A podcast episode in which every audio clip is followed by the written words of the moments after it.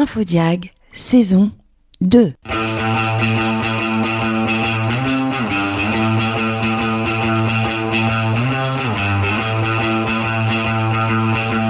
Une création Exime. Une production Flash Lab.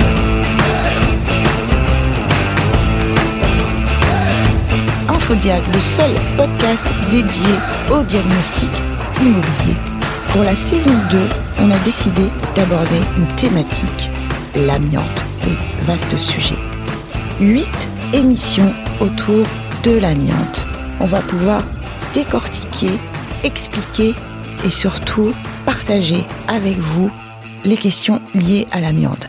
Avec Antoine Meunier, responsable technique amiante pour le groupe Exime. Alors aujourd'hui, on va se poser la question du repérage avant travaux. Est-ce que c'est obligatoire? Qui est concerné? À quoi ça sert? Avec nous, Antoine. Bonjour Antoine. Bonjour. Allez, on attaque. Qui est concerné par le repérage avant travaux? Eh bien, tout le monde. Tout le monde est concerné par le repérage amiante avant travaux. En tout cas, toutes les personnes qui ont un bâtiment euh, euh, dont le permis de construire a été déposé avant janvier 97. D'accord. Euh, juillet 97, pardon, le 1er juillet 97. Alors, vous avez entendu 1er juillet 1997. Allez chercher vos petits bails et regardez à l'intérieur, si ça vous concerne. Ouais. C'est ça. Donc là, le repérage amiante avant travaux, il est obligatoire parce qu'il permet de protéger les salariés qui vont intervenir sur votre, sur votre bâtiment. D'accord. C'est euh, un document qui doit être euh, réalisé par un opérateur de repérage, donc une personne euh, certifiée, une personne qui est assurée également, hein, puisqu'il ne suffit pas d'être certifié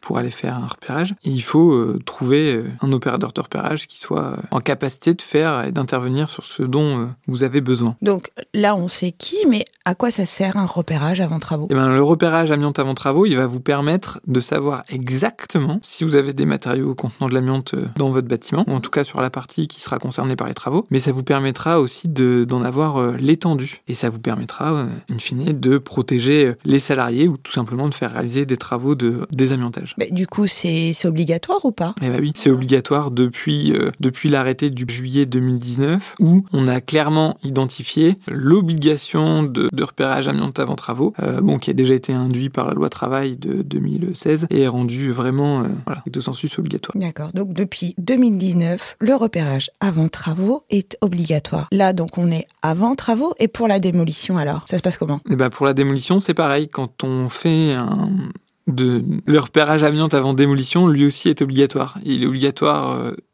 Enfin, son obligation a été induite par le code de la santé publique. Mhm. Euh, donc euh, dès l'instant que je démolis un bâtiment, je dois faire réaliser un repérage amiante avant démolition. Quand on parle de démolition, on parle pas forcément de d'un bâtiment qu'on démolit euh, du haut jusqu'en bas. C'est dès qu'on est sur la rénovation, de la construction, c'est ça à peu près? En fait, c'est dès l'instant qu'on intervient D'accord. Dès l'instant qu'on intervient sur 50% de la structure du bâtiment, on fait réaliser un repérage amiante avant démolition. Quand j'interviens sur moins de cette surface, toujours pour notre bâtiment dont le permis de construire est d'avant juillet 97, Mhm. on fait réaliser un repérage amiante avant travaux. Son objectif, c'est encore une fois, c'est de déceler l'amiante, savoir où on en a mis, dans quel matériau on en a mis, pour protéger les salariés, Et, son- et leur euh, environnement. exactement, oui, leur environnement et, euh, et les tiers aussi. D'accord. C'est un constat, euh, c'est un constat qui est réalisé par une personne certifiée assurée, euh, qui nous permet de, de savoir exactement où on va et de pouvoir travailler dans de bonnes conditions, sans mettre en jeu la santé, euh, la santé euh,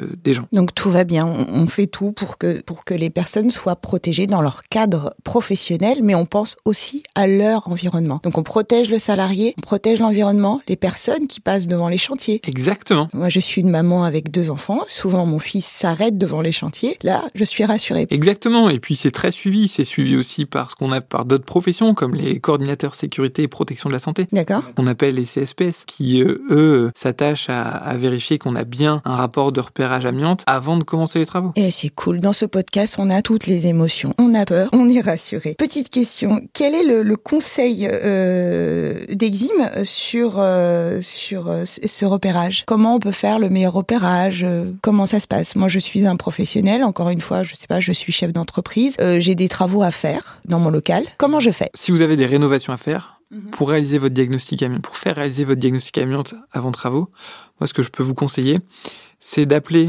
euh, une, un professionnel déjà, puisque ça se fait pas comme ça, c'est d'appeler un, professionnel et de lui fournir au moins votre programme de travaux et les plans, de façon à ce que quand il passe, quand l'opérateur de repérage passe pour faire sa mission, on borne bien le périmètre et le programme des travaux. Comme ça, euh, voilà, vous n'avez pas de risque. Parce que l'opérateur de repérage, lui, il va pas seulement s'arrêter aux matériaux qui sont directement concernés par vos travaux. Il va aussi regarder les matériaux qui sont impactés indirectement. Je vous prends un exemple bête. Vous projetez de refaire les sols de votre local, sol de votre local. Donc le diagnostiqueur, lui, va regarder et il va faire des prélèvements sur le sol. Mais il va pas regarder que le sol, parce que quand vous allez euh, refaire le sol, ben vous, vous risquez aussi euh, de toucher au mur, parce que vous allez enlever les plaintes, parce que vous allez recoller des plaintes, parce que euh, bah, pendant les opérations de travaux, vous allez peut-être heurter le mur, etc. Donc il va aussi regarder le revêtement mural. Et de la même manière, quand on décide de refaire un plafond, on va regarder ce qui se passe au plafond, on va regarder ce qui se passe au-dessus du plafond, donc en fait dans l'espace vide entre un plafond suspendu et le plancher euh, haut,